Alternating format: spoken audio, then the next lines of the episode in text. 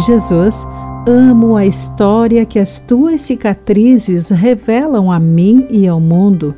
Ensina-me mais e mais através delas. Olá, querido amigo do Pão Diário, bem-vindo à nossa mensagem do dia. Hoje vou ler o texto de Elisa Morgan com o título Histórias de Cicatrizes. A borboleta pousava e saía dos amores perfeitos do jardim de minha mãe. Eu era criança e queria pegá-la. Corri do nosso quintal até a cozinha e peguei um frasco de vidro, mas no meu retorno apressado, tropecei e bati no chão de concreto com força.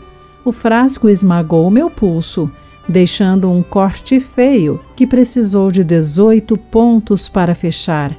Hoje a cicatriz rasteja como uma lagarta no meu pulso, contando a história de ferimentos e curas. Quando Jesus apareceu aos discípulos após a sua morte, ele tinha as suas cicatrizes. João relata que Tomé quis ver as marcas dos pregos e que Jesus o convidou a pôr seus dedos em suas cicatrizes.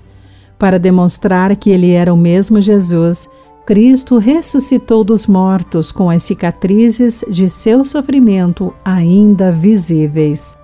As cicatrizes de Jesus provam que ele é o Salvador e relatam a história da nossa salvação. As marcas que foram perfuradas em suas mãos, pés e em seu lado revelam uma história de dor infligida, suportada e depois curada, que pertenceria a nós.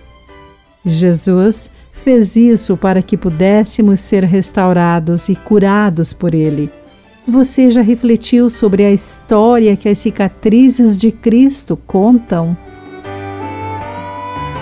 Querido amigo, como as cicatrizes do Salvador prometem cura para as feridas que sofremos?